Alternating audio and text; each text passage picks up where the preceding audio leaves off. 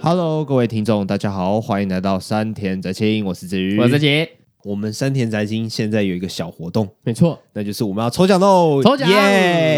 耶！我个人呢是完全没有在 Instagram 上面抽奖过的，但是自己主办这个活动呢，还是难免有一点小害羞。哎、我也是很紧张哎，我很怕没有人来抽哎、 不会啊，干我现在已经看你蛮多留言 的了，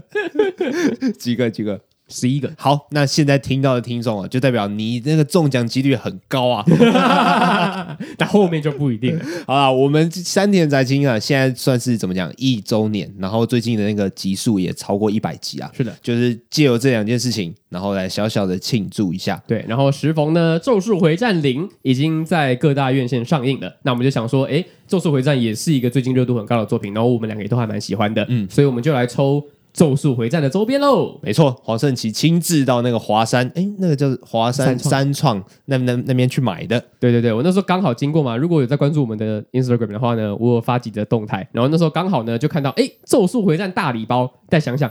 咒术回战大礼包听起来就很 low，所以我就还是一个一个精挑细选了一下。你自己也喜欢的就对了，对，而且《咒术回战大礼包》里面有一个《咒术回战》的行动电源呢、行对啊，有行动电源 呢、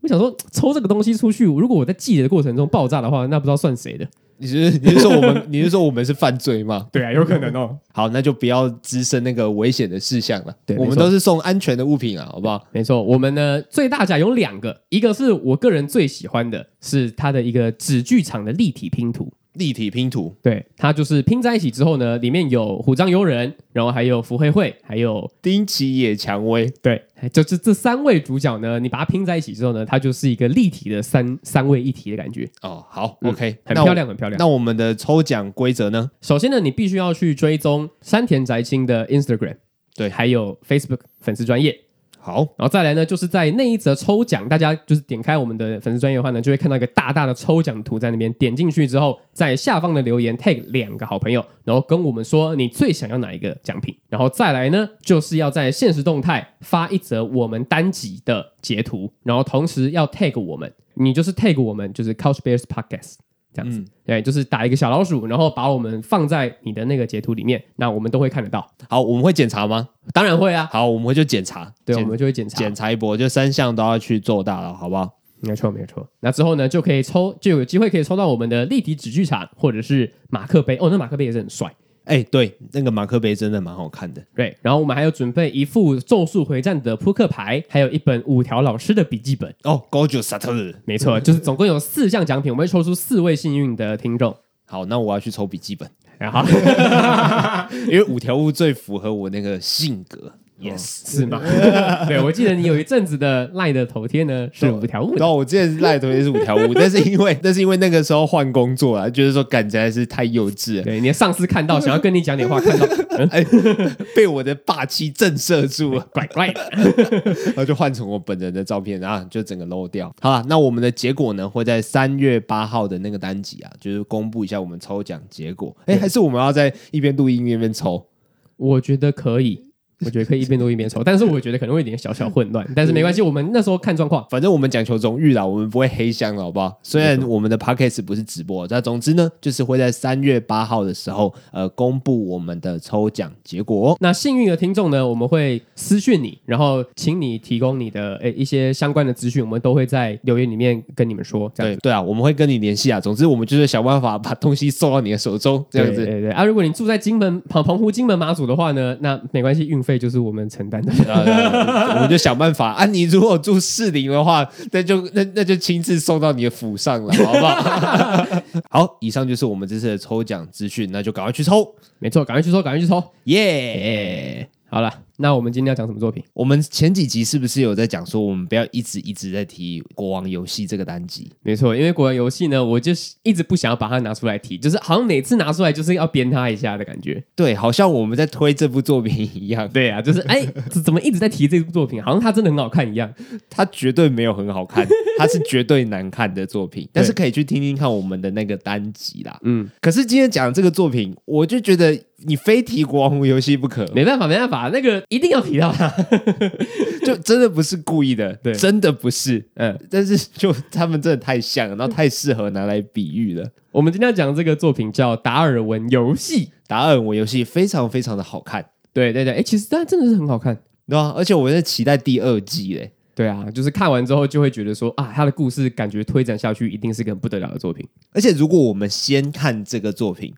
然后再去看国王游戏，那我们真的会撑不下去、真的会看不完哎、对我们或说不定就不会把国王游戏那个单集做出来了，因为我们根本看不下去。还好我们是这样子的观看顺序啦。对对对对对，真的是非常幸好。不过我们先讲啊，绝对不是因为国王游戏超烂，然后我们看达尔文游戏，所以看达尔文游戏从普通变成好看，绝对不是这样的。是达尔文游戏本来就是好看的了，这跟国王游戏前面很难看那个是没有没有那个加成效应在里面。那为什么讲这个达尔文游戏的单集会一直提到国王游戏呢？是因为它的设定其实是有点像的。百分之七十像吧，对它达尔文游戏的这个设定呢，就是有一群高中生，然后他点开了手机的 app，然后就被迫要加入一个类似互相残杀的游戏啊。对，饥饿游戏。哎，对对对对，类似那样子的感觉。然后这个游戏呢，它基本上它只是一个大平台而已，然后你可以在里面实现梦想，呃 类似那样的感 觉。不是啊，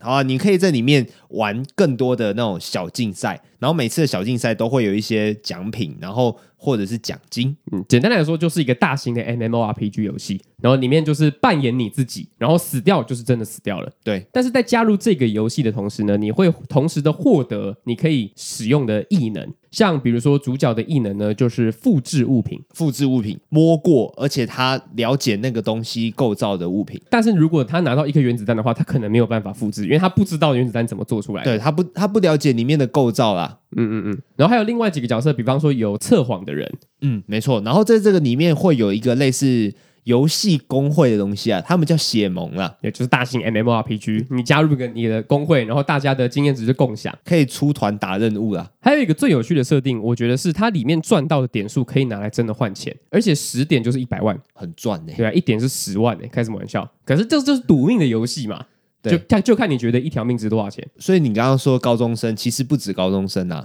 会有更多的怎么讲走投无路的人，比方说家人生病需要花钱的，或者是他本来就呃有一点穷途潦倒，然后想要靠这个来致富这样。各式各样的人就都会加入这个游戏，可能中年大叔啦，然后或者是误打误撞不小心加入这个游戏的。甚至还有为了乐趣加入的，对，就因为你因为在里面你可以获得超能力嘛，你你拿到的超能力，你就可以来做尽各种的坏事，也是有这样子的人。然后我们主角他就算是误打误撞加入这个游戏啦，对他加入这个游戏之后，他就只想离开这个游戏，但是他发现说其实没有办法离开，你只能把游戏玩到结束没才错可以。玩到结束就是把整个游戏全部都破关一遍，要不然就是你的人的生命结束。嗯，呀，再不然呢，就是把制作游戏的人杀掉，哦，好像有一个名字，什么 Game Master 哦就 GM 嘛，哦，GM 哎，游戏的， 大师对对对类似这样 Maker 的感觉 Maker。哎哎哎哎，哎那他跟国王游戏到底一样在哪边呢？一样在哪边吗？就是一堆人加入一个互相残杀的游戏，这件事情颇颇类似。而且都会接收指令。对然后男主角都想带领着大家离开这个游戏。对，男主角好像就是一副正义人的样子。对，嗯不管是在国王游戏还是在达尔文游戏里面，他们就是呃一个圣人般的存在。一没开始错看到的时候，确实是这样子。没错，喂，没了。对，差不多是这样。你看他们这两点那么像，嗯嗯，那为什么我们会好感度差那么多？ 哦，我觉得最大最大的差别就是达尔文游戏呢，它的剧情我觉得算是非常的好看的。哎，对我在看的时候，我都觉得那个时间过得很快。嗯，而且设定来说，我对我来说是吃得下，而且我觉得偏合理的，而且我会憧憬那个世界。哦，你也想加入那个适者生存的世界吗？对吗？就是呃，达尔文游戏跟国王游戏的调性是不一样的嘛。达尔文游戏比较像是生存战略，然后有一点打斗。可是国王游戏呢，它就是单纯的想要让你害怕，可是它做的完全没有到位。对，但是达尔文游戏呢，在我刚刚说上述那三点，其实都有做到，而且做的还蛮好的，我觉得。哎，对。可是达尔文游戏它比较更偏重战斗一点点啊，它比较没有那种惊悚或者是灵异方面的故弄玄虚。对对，我觉得国王游戏它比较想要做类似夺魂剧或绝命终结战那种感觉，就是好像有神鬼的那个元素在里面。不过其实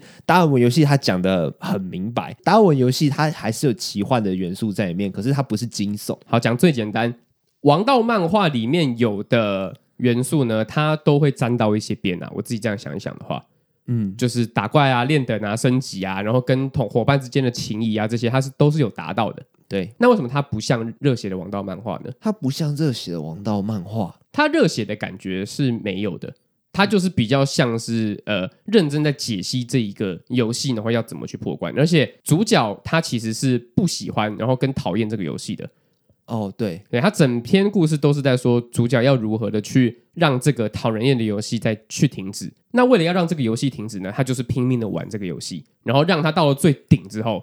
才去破坏这个游戏。哇，你刚刚讲这个东西，其实也适用在国王游戏的男主角身上，哎，他也是想要拼命的玩这个游戏，可是他始终没有跳出来。那我就想讲。为什么达尔文游戏比较好的另外一个原因，嗯嗯，就是达尔文游戏它里面的玩家其实是有出口的，就像我们刚刚讲，其实你可以把整个游戏全部破关一次，你就可以离开这个游戏，或者是你把游戏的制作者杀掉。嗯嗯，就是里面的战斗，你不一定要杀死对方，所以其实除了你自己之外，你还是可以保全很多人的性命。所以说，达尔文游戏它的规则没有做的那么绝，没有像国王游戏做的那么绝， 哦，懂你意思，懂你意思。嗯，嗯所以比较有生还的可能啊啦。就是不管是对于角色还是观众来讲，都会有一个终点在。嗯，对，呃，只是我们要看到那个终点呢，要怎么样去被实现，那是有一段过程。嗯，所以说他在达尔文游戏这个框架里面，我觉得还有蛮多东西可以发挥的。就像国王游戏里面，就是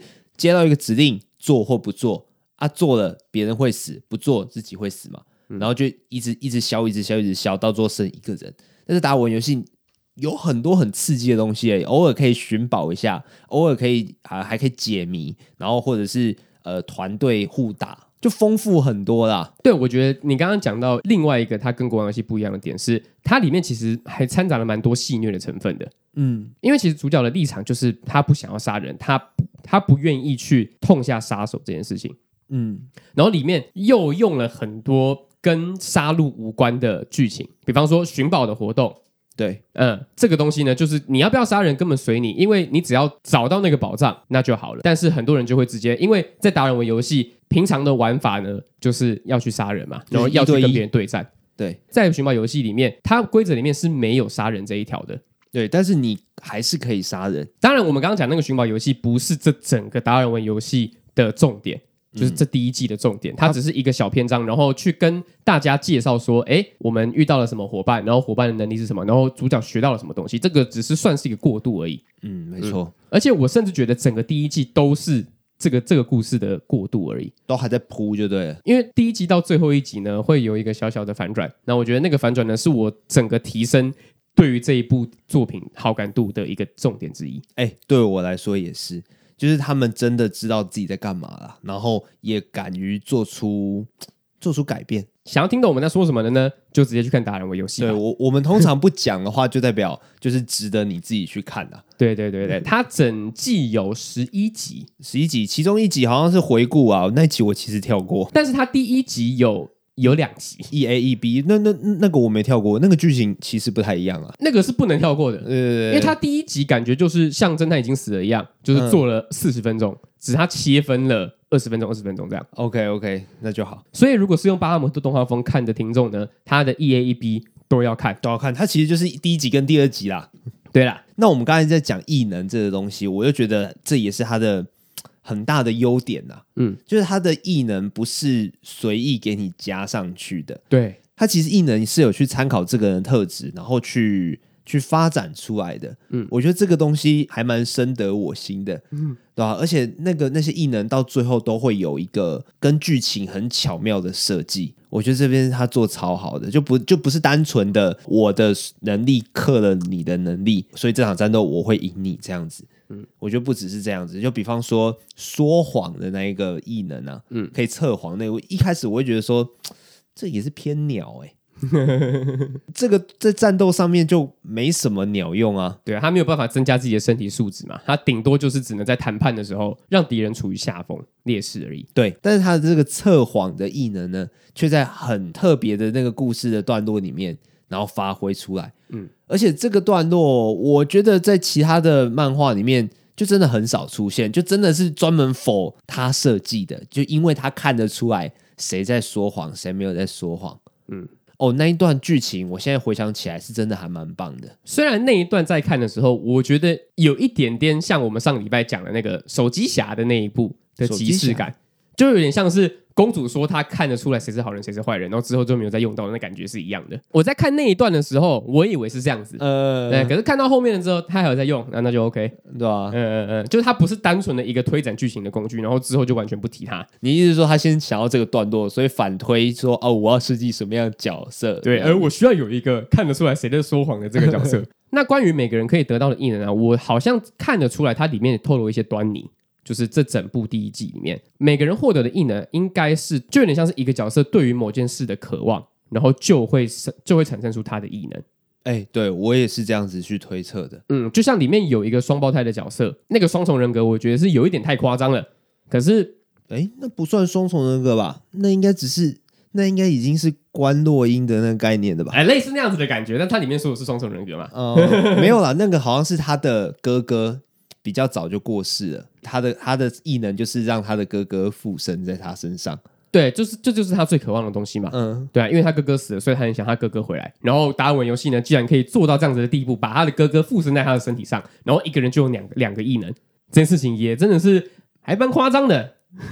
对，没错。对，可是我觉得呢，不会感到突兀啦，因为因为他是一个小孩子，他、嗯，那个小孩子他就是没有办法做到太多事情，而且其实他占整个剧情的比重也没有到太多。他体质比较敏感一点啦。对啊，他八字比较轻啊啦。对对对对， 而且应该说他们两个人的异能都一样，只是他的哥哥比较擅长战斗，所以他哥哥比较比较敢一点点。 嗯，然后还有像是故事后段，还有另外一个就是更让我确定异能就是自己最渴望的东西，就是他朋友那一段。哦，我知道，我知道。所以呢，我觉得他整个设计异能就是也不是凭空冒出来的，然后嗯，就是为了推展剧情，然后而去设计的异能，也不是随机发送的，就像我虚宝在抽卡一样。就是玩什么手游，然后抽手抽抽到 SSR，然后就是超强开局这样。对啊，没错。可是我在里面，我最羡慕的一个异能是铃音，诶，哦就真的是吗？就是世界函数啊，它什么东西都是可以用计算把它计算出来的，啊，那确实还蛮 OP 的，那个是真的很强，我觉得那是最实用的，我也觉得是最实用的。而且他的异能也可以，其实也可以套用在战斗上面。对啊，就只如果他学了一套武术的话，对啊，只要他的身体素质够好的话，其实都可以。事件函数照动画里面的解释的话，就是恶魔的计算能力，然后无限的计算能力，简单来说，他就是一台超级电脑。 绝对超级恶魔宇宙电脑。就是比现在的超级电脑还要再厉害的电脑。比方说，我在眼前看到的一台车子掠过，可是我需要小明去被那台车撞到。比方说，我要做这个跟他招手的动作，而且我招手的那个要用左手还右手，这样都会影响小明看着我的视线，所以他就会忽略掉那一台会飞过来的车，所以小明就会被车子撞到。他用那种很难去真的计算的东西，但是他就是计算得到。这样子，所以他也可以去计算我在人群当中，呃，我不要被这群人揍到，不要被这群人打到的那个逃跑路线，嗯，那些他都可以用计算把它计算出来。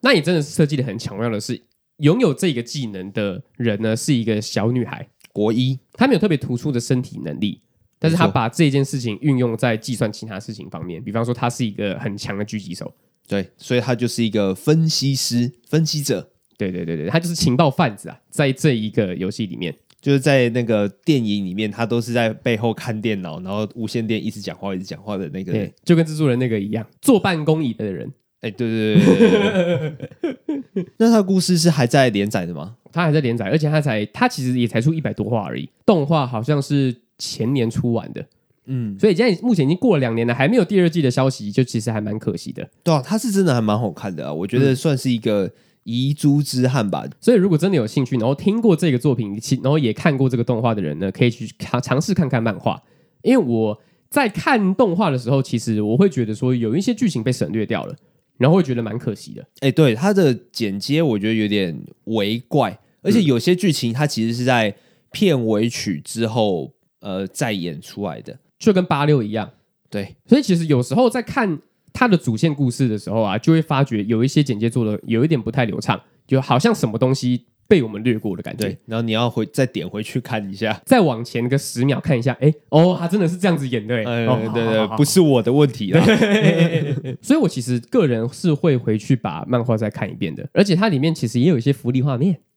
哦，真的吗？对，它在一点五集的时候，一开始的时候就来一个超级大的福利画面，可是之后就没有了吧？之后嘛，呃，之后之后比较没有，但是很多女生角色的身材都 很好。哦，你就只注意这个。 哎，我当然要注意这个啊，开什么玩笑？ 所以我其实还蛮期待，就是漫画里面会有更多这样子的篇幅。嗯，嗯，而且如果动画确确实实的是让我感受到有些剧情被省略的话，那漫画应该会更完整。就照理说要更完整啊。但这件事情还是必须拿出来讲啊，就是如果真的有一些剧情要省略的话，你也不要让我看出来有有剧情省略嘛。哦，我懂你的意思。对啊，就是没办法嘛， 就你我就已经知道你有一些省略剧情了，那你就应该把那个东西做到无缝接轨才对。嗯，嗯，这个确实是一个小小的缺点，我自己在看动画的时候会让我抽离。你要做就做整套，你要省略就省略一整个完整的段落，你对不要对对你不要那边弄那一半的，嗯嗯嗯嗯嗯嗯嗯就不要让观众有那个哎的的的那种心态。嗯嗯嗯嗯，那个 A 的心态呢，其实从一开始的某几集，然后到后面其实都还有出来。反正就是我就是看到这件事情，然后得把它讲出来，因为这件事情对我来说有点小小的影响我的观影体验。哦，因为它就真的存在了，对，有点像是排骨里挑骨头那样，就真的不能忽略的那 种对，。呃排但是骨里挑骨头，它就是一根骨头在那里。 呃但但是它还是一个好吃的排 骨。 哎，还有另外一根大排骨呢，就是我们在开录前就已经先聊聊过的一件事情，怎样？它怎么了？就是它的 OP 跟 ED 跟它的主线故事真的完全不 match。哦，我觉得很难听，我觉得不，我我觉得难听就算了，难听就算了。对我觉得难听就算了，重点是。我在听 OP 的时候，它它如果难听的话，我可以直接跳过，因为这部作品是部好作品。然后嗯就我们之前的集数也有讲嘛，我们会把 OP 跟 ED 全部听完，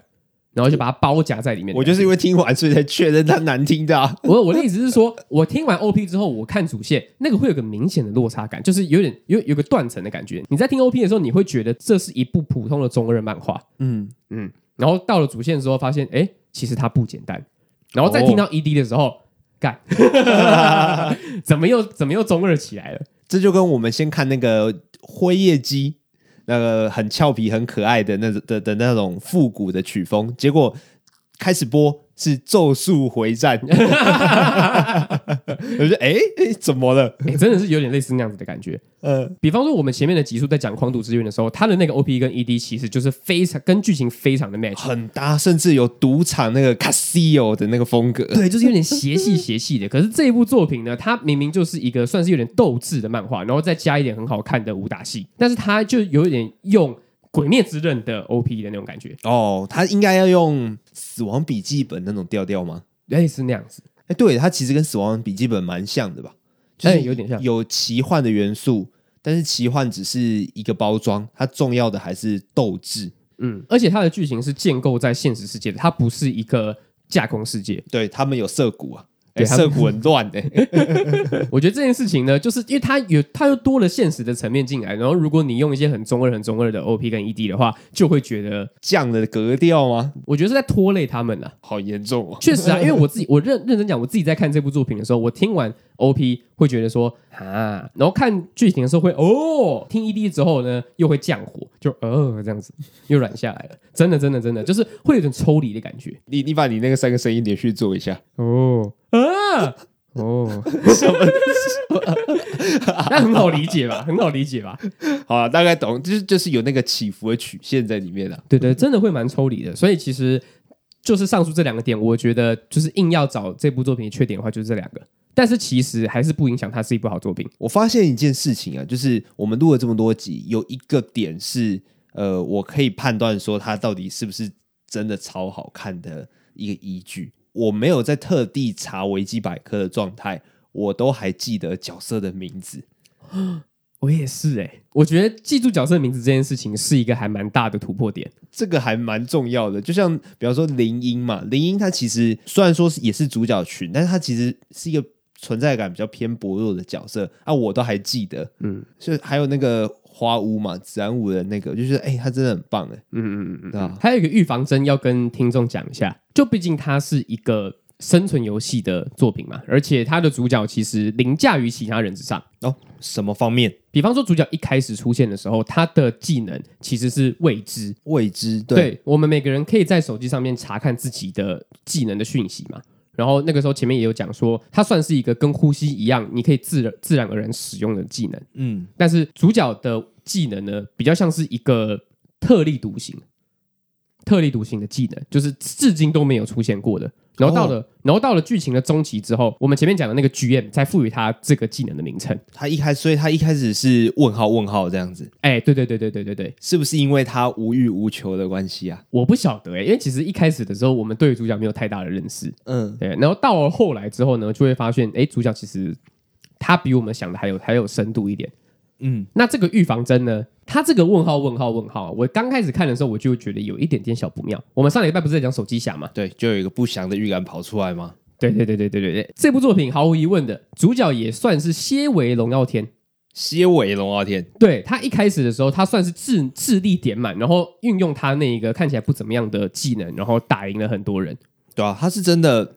该说运气跟智慧互相交叠啊。嗯嗯嗯嗯嗯。然后我不晓得啦，有可能是为了剧情推展的顺利，然后进而让后面主角有那样子的反转，所以才让后面变得我觉得有一点不太合逻辑。哦，哪方面？就我们刚讲，它有点些微龙傲天属性嘛，它后面真的龙傲天起来了。我们一开始的时候呢，只有说他的技能是复制，然后他很冷静沉着的判断一切的事情。对，到后来呢，才过两三个月，他跟一个他的师傅训练，然后长了一点肌肉，他突然力量跟敏捷就点的超级无敌高。整个全属性就补满了，就对了。对，就是这一部作品呢，到了中期之后呢，才遇到他的那个神明，然后那个神明就说：“哦，我来帮你把你全属性点满吧。正式宣告龙傲天的时代来临。”对，确实有这样子一个小小的衔接上的落差，所以这个也是我们前面讲的，好像有一些剧情省略掉，然后这部分让我觉得有一点一样是一个断层的感觉。嗯，就后面的时候呢，呃，他在跟一个大魔王打，然后大大，然后他就是很轻松的就干掉一些小兵。可是这些小兵呢，可能对于前期的他来讲是一个有点难对付的。对，然后到了后期呢，就会变得是，哎，这些完全都不看在眼里。我们之前是不是讨论过什么样的东西叫做热血啊？有啊，有讨论过，那你还记得你那时候回答什么吗？嗯我忘记了。我也忘记了，可是我印象中我那时候讲说，呃，主角要耍笨。我印要象耍笨，耍，我好，我那时候好像有讲这件事情。可是今天看完达尔文游戏之后，我突然间想到一个更贴切的说法，嗯，那就是我们看作品的感受多半会跟着主角走，嗯，所以主角如果过于冷静、过于有智慧的话，那我们就会热血不起来。就会有距离感。另外一个角度是，如果主角真的太强了，强到没有紧张感，或者是说，呃，他去挑战对手，让我们觉得哎，好像胜券在握，或者是说一半一半的话，也会缺少那种我们要硬刚对手那种磅礴的感觉，所以热血的感觉也会减少。所以说，如果把耍笨这个东西再更详细解说的话，我觉得是这个样子，就是我们要去面对一个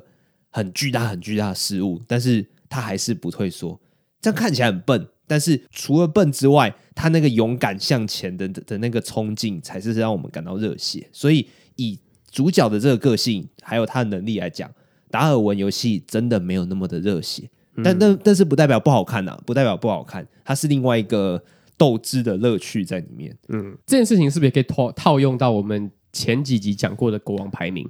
国王排名吗？对，那如果主角弱到爆，所以他面对任何东西都是挑战呐、这样子的说法有理。对啊，这样就比较说得通了。而且最重要的是，一定要是主角哦。像如果有其他的配角，他是真的超爆强的话，还是有可能会是热血的。就像我们上一上一期嘛，《咒术回战》剧场版嘛，对不对？对对对对对对，五条悟还是超级无敌强啊！所以说，这是我对于热血新的新的见解。好，有新的定义了，对不对？过过二十集之后，说不定又有新的。呃说不定又有了。对啊，对慢慢的成长嘛，跟着主角一起成长啊。对，我们对于热血都会有不一样的、不一样的诠释、不一样的名词解释啦。嗯，好，那我们刚刚前面有讲说，主角在后面有一个反转嘛，他其实前面不太讨喜，对，我在看这部作品的时候呢，前面的我对于主角的好感度其实没有到太高，我觉得他有点偏路人呢、你说他的那个，尤其是他那个发型，我的意思不是说一定非要弄得跟武藤游戏那样，可是真的，一大堆角色的发型都那个样子，你不觉得他很像排球少年过来的吗？他很像， 对对，他很像影山飞雄。对啊、我就觉得连脸都很像。我自己对于他的那个好感度没有到那么高的原因，是因为他其实跟《国王游戏》的主角也有点像，就像我们前面讲的，他就是一个圣人，他就是不想要杀人，但是在这个达达人为游戏里面呢，就是一定要杀人嘛，就是应该说杀人会比较轻松，但是他选择一个比较困难的道路。没错，那作者呢，他也很知道自己想要讲什么，他前面的时候呢，就是因为主角不杀人的关系，所以他才可以获得这么多伙伴，甚至对还有老婆。对，对，但是到了后面呢，就有一个小小的反转了。嗯，这个反转也是我打破前面我对于主角这个这个好感度没有那么高的关键之一。所以你的感觉就比较像是作者他其实很勇于的去打破一些前面在建立起来的东西吗？我觉得比较像是这一些东西呢，是建构在他其实真要真的要讲的是什么，然后会让我感觉惊艳。嗯，一开始他一直在阐述，就是啊不杀人不杀人怎么样嘛，对，他是蝙蝠侠，对对对对对。那到了后面呢，就是他他其实真正要说的东西，其实是更有深度、更有内涵的。就不是单纯说杀不杀人这件事情。对，就是没有那么简单，没有那么肤浅，没有那么表面。嗯，嗯，会让我觉得很惊艳。哦，对我来说也是，他的个性到最后其实是有转变的。对对对对对。然后呢，我觉得关于主角讨不讨喜这件事情，我觉得可以做一个小小的讨论。嗯，什么意思？一般的热血王道漫画嘛，我们其实一般通常都不会排斥主角的，通常都不会啊。对，因为主角有一个很明确的信念，嗯比方说《火影忍者》嘛，他就是要成为火影，然后他就是不要背弃伙伴这件事情。对，嗯，说到做到。对，这件事情是是是正面的，嗯，那我也可以同理。但是为什么达文游戏的主角他说出他不想杀人，我我我会觉得很反感。以我个人来讲的话，我至少要看到一两个一两个事件，让我觉得说，哦，因为他前面经历了那些事件，所以他从此以后他不他就不会再改变他的个性，他就会择善固执。我觉得达尔文的男主角他就比较。呃，我们都还没讲他的名字吼，他叫阿耀啦，要不要的要。然后阿耀他就好像没有经历过什么很特别的生离死别，然后他就莫名其妙的长出了一个很善良，然后我不杀人，我不杀伙伴，我最清高的个性。所以就像是《咒术回战》一样，就是虎杖悠仁前面他演出他爷爷呃临死前说呃你要帮助别人呐、啊那一段，呃，对， 没错。但是虎杖悠仁那一段还是有点偏小，小到有点好像有点在套公式的感 觉。我心里想的比较像是漩涡鸣人啊，他花了一集还两集的篇幅去让我们知道说，哎，鸣人他再怎么可怜，他也是有人认同他的，所以他不能去轻言放弃，他一定要贯彻他的意志，这样子。对嗯所以达尔文游戏的主角我们没有看到他的那个过程，所以我们自然而然就会对他的这个信念比较没有认同感。再怎么样也要像个《咒术回战》那样，用个半集的时间走个走个流程。 哎、他甚至连半集都没有，他大概才两分钟而已吧。 哎、这样这这么说好像有有道理耶。对啊，像其实观众是会自己去理解的嘛，他会自己去参透，甚至是超译这一段背后的呃寓意，然后时间久了就会对角色，就会对尤其是主角呃产生一种感情，所以自然也会原谅角色心理的呃个性的一些历程。我自己是这样想啦，所以就算，所以这个就比较像是我们自己价值观嘛。我因为我如果我自己套用到主角的这个困境来讲的话，我一定会毫不犹豫的直就直接杀人啊，对啊，因为我自己要活下去嘛。可是他的选择跟我就不一样，所以我会觉得莫名其妙。除非他有经历什么，就让他刻骨铭心的事情，让他觉得他不能杀人。对啊，我觉得是这个样子，要不然旁边的那边越讲，他就会越不想杀，然后我们就会觉得主角越讨厌，嗯，对吧、那一定要特地的经历了一些事情，比方说他因为不杀人而尝到一些甜头，而尝到一些呃战斗的胜利，那他就会更确立了，对我九四不杀人， 那如果他不杀人，得到一个老婆，算是他的甜头吧？那我觉得啊，老实讲，我觉得那个甜头有点不还不够甜，嗯，我也觉得。那个收获要够得来不易，而且要很直接的对应到说，我就是因为我不杀人，我才得到的。那我觉得那个对价的关系才成立啊。虽然我觉得他一直有在铺这件事情啊，比方说那个机关枪大哥也是，嗯，对他就是为了他他就是没有杀他，然后他才可以变成他们的伙伴嘛。对啊，没错，但我觉得这件事情就跟你刚刚讲的一样，他真的是没有太刻骨铭心。对啊，要有一个心理的过程，我觉得。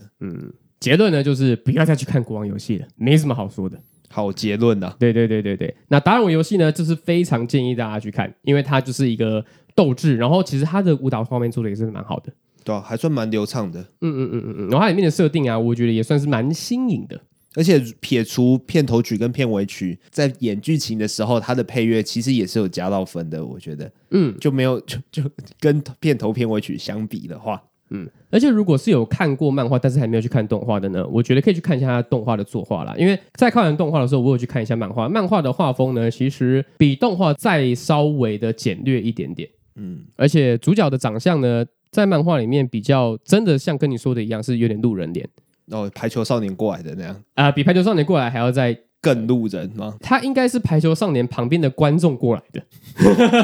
漫画会比较像这样子啊啊，动画至少还有隐山飞雄的那个样子出来。 OK，所以嗯你的意思是说，如果看完漫画觉得说，诶，这个作品根本还好嘛的朋友，呃，说不定看完动画会改观，就对了。我觉得如果你在看完漫画觉得这个作品还好的话，那应该也不会想来。那你的标准……太高 了 对对对对，那就那那那那就恭 喜你，我也不知道说什么。啊、我的意思是说，比较像是《鬼灭之刃》的漫画动画的那种的那种、啊的那种跳级嘛，对对对对对，确实是有点像这样子的感觉。嗯虽然我们刚刚前面还是有讲一些动画的缺点，但是动画其实整体还是有帮漫画去吸到一点粉丝，加到一点分的这样。没错没错，就像我们现在已经开始期待第二季了嘛，然后我有回去看漫画这样。非常好，我也觉得第二季是我想去 follow 的。但是我觉得现在的动画的产量真的是有点太多了，我觉得可能还轮不到它。哦，你是说那个排程嘛？对啊，那个排程确实是现在就是大家不是一直在推什么恋上换装娃娃、啊、这这类型的，你有看吗？那个好红哦，我没红到红到不行哎、我没看。我觉得感觉可以看一下吧，我不太知道他到底在讲什么。如果是恋爱型的话，我说不定会有兴趣。可是我到目前还真的不知道他在讲什么。我目前看到的片段，大家在推的全部都是卖肉的啦，所以我不太确定它到底是不是恋爱型的，可能脸红心跳有，可是我不确定那种恋爱的元素占多少比例。哦，好啊，我们回去回去看个一两集。反正如果真的要做的话，也等也会等它播完呐、对啊，我们通常不会讲那种播到第七集的， 呃我们上次还在看周末的后宫 啊，对啊，在我家一起看的。 一起哪个大直男一起看那种东西，真的是有点别扭，有点尴 尬。那个应该不会讲吧？那个就是单纯的好笑而已啊。那个不会啊，那个就是某一集闲聊，真的没事的话就拿出来讲一对啊，下。哎、那一集在讲疫情、诶，哎，我觉得很屌、诶疫情啊、呃 对对，真的、呃欸，对啊，在讲疫情，在影射啊。 好啦，我对我而言呢、我觉得打耳闻游戏的话，我最关心的应该是主角、诶，哎，老实说，嗯。就真的我有一点点不讨喜，在前期的时候，可是其实他的那个角色变化的过程，尤其是到呃第一季的尾声，我会觉得这一一路上都是很都是很有说服力的，你都知道为什么他的呃个性会这样子转变，你都知道他为什么会讲这种话。就除了前半段有点偏突兀之外，我觉得整个后面就整个有救起来，而且主不是说救起来就很惊艳呐，会是我接下来看的动力。嗯，简单来说就是一个讨喜的主角就对了。对。对吧、而且他们其他其实也没有什么真正的导师啊，怎么样怎么样，都是自力更生，然后自己学习起来的。我其实最关心的是他他老婆这一条路线，只是因为他老婆到后期之后就变成是一个真的很强的人，然后就没有其他的，我觉得很可惜。哦，对啊，我觉得我觉得只要是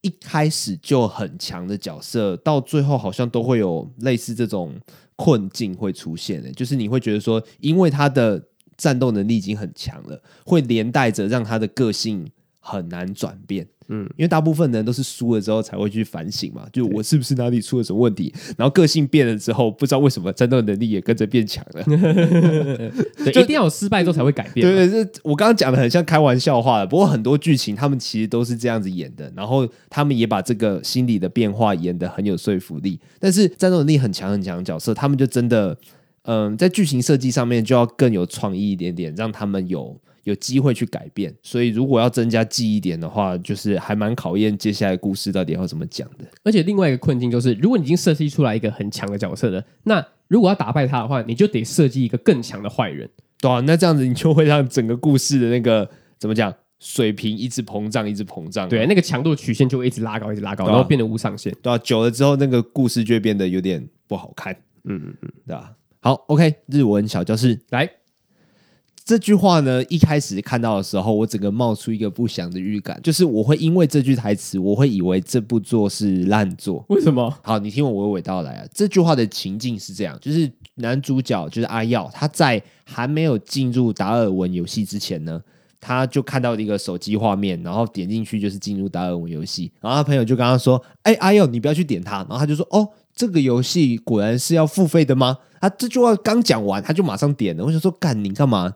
你干就就就就叫你不要点了，你还点？这样呃人家就已经就是呃忧心忡忡的跟你说不要点，拜托你不要点，然后你还呃哦对啊等一下，这，这就是白目的同学啊，这是靠背。好了，那所以这句话呢，就是我一开始对于这部作品的隐忧了啊。可嘞，要把你有溜，哈，你说这这个是要付费的吗？对啊，然后哦，你要教这句，对啊，干嘛？怎么？ 没没没没没，我觉得好笑而已。可累要把你有溜，对对，口嘞就是这个，嗯嗯，对对。然后哑巴里就是啊，果然啊，原来如此那种感觉。嗯嗯，然后有溜就是啊，这个这个有点难翻译啊，就是付费啊。那在看那个日文汉字的时候，他们会写有料啦。嗯啊，免费就是无料这样子。哎，对对对嗯对，没错没错，我是我是很讨厌有料无料的这种的这种讲法，因为为现嗯什么现在最近台湾的一些人就很喜欢说哦，这个有料，这个有料这样子。我我听到那个我都觉得很都很想肘击过去。还有什么笑死笑烂的，我就觉得 你在赖上面这样子打，就我就觉得算了，就是啊，就当做是一个社会的冷漠，大家不知道回什么就回一个哦有料哦那样回，哎、呃笑死这样子。那讲话的时候还这样子讲，就是说到底在干嘛啦？ 有些网络在上面在打的话，你不能真的讲出来，嗯，你真的讲我也这样觉出来就觉得干傻小，这是是是在干嘛？总之就是有料啦，就是这个果然是要付费的吗？然后它有一点点尾音上扬，然后就把它变成问句这样子，嗯嗯，就是口嘞要不里有料，得，可累要把你有溜，哎对。然后这句话就是 一开始我也觉得啊，主角怎么那么笨啊这样，但是呃，其实想一想之后还好啦，就因为它就是要加快整个剧情的进展，所以就把前面的东西呃，让让主角越快的进入达尔文游戏越好，所以我到最后我也忘记这件事情这样子，但是就用这句台词来跟听众分享一下我对这部作品呃一开始的担忧。嗯嗯嗯，对，好，那我刚刚这这段论述是有料的吗？ 没料，敢去死吧！啊，笑死。好，那达尔文游戏的话会在哪里可以看到呢？可以在 Netflix 或者是巴哈姆特动画风上。哦，那 N 网也有啊，嗯，Netflix，你不要讲 N 网了，N 网就跟笑死一样，我想把你打死。 哎、你知道我最后去查，其实 N 网不能这样形容、哎，N 网会会去讲到另外一个 N 开头的网站，是哪一个日本的某个网站，但其实那个？Nico 网 Nico 吗？我不知道，好像是色，其实是色情的，哦，是哦，所以其实不能讲， 不能一直讲 N 网 N 哦哦哦哦哦网。有时候 N 网看得到 N 网的达尔文游戏是那种更刺激版本的吗？对，同人作品的达人文游戏。啊，不是啊，就是 Netflix 跟那个巴哈姆特。是的，好，那喜欢我们的节目的话呢，可以到 Apple Podcast 上面，呃，给我们五星评价，或者说有什么样的问题，或者说有什么样的呃作品想要听我们讲，好的作品或者是不好的作品，都可以在上面留言给我们。好啊，那我们今天节目就到这边。好，我是子瑜，我升级，拜拜。拜拜。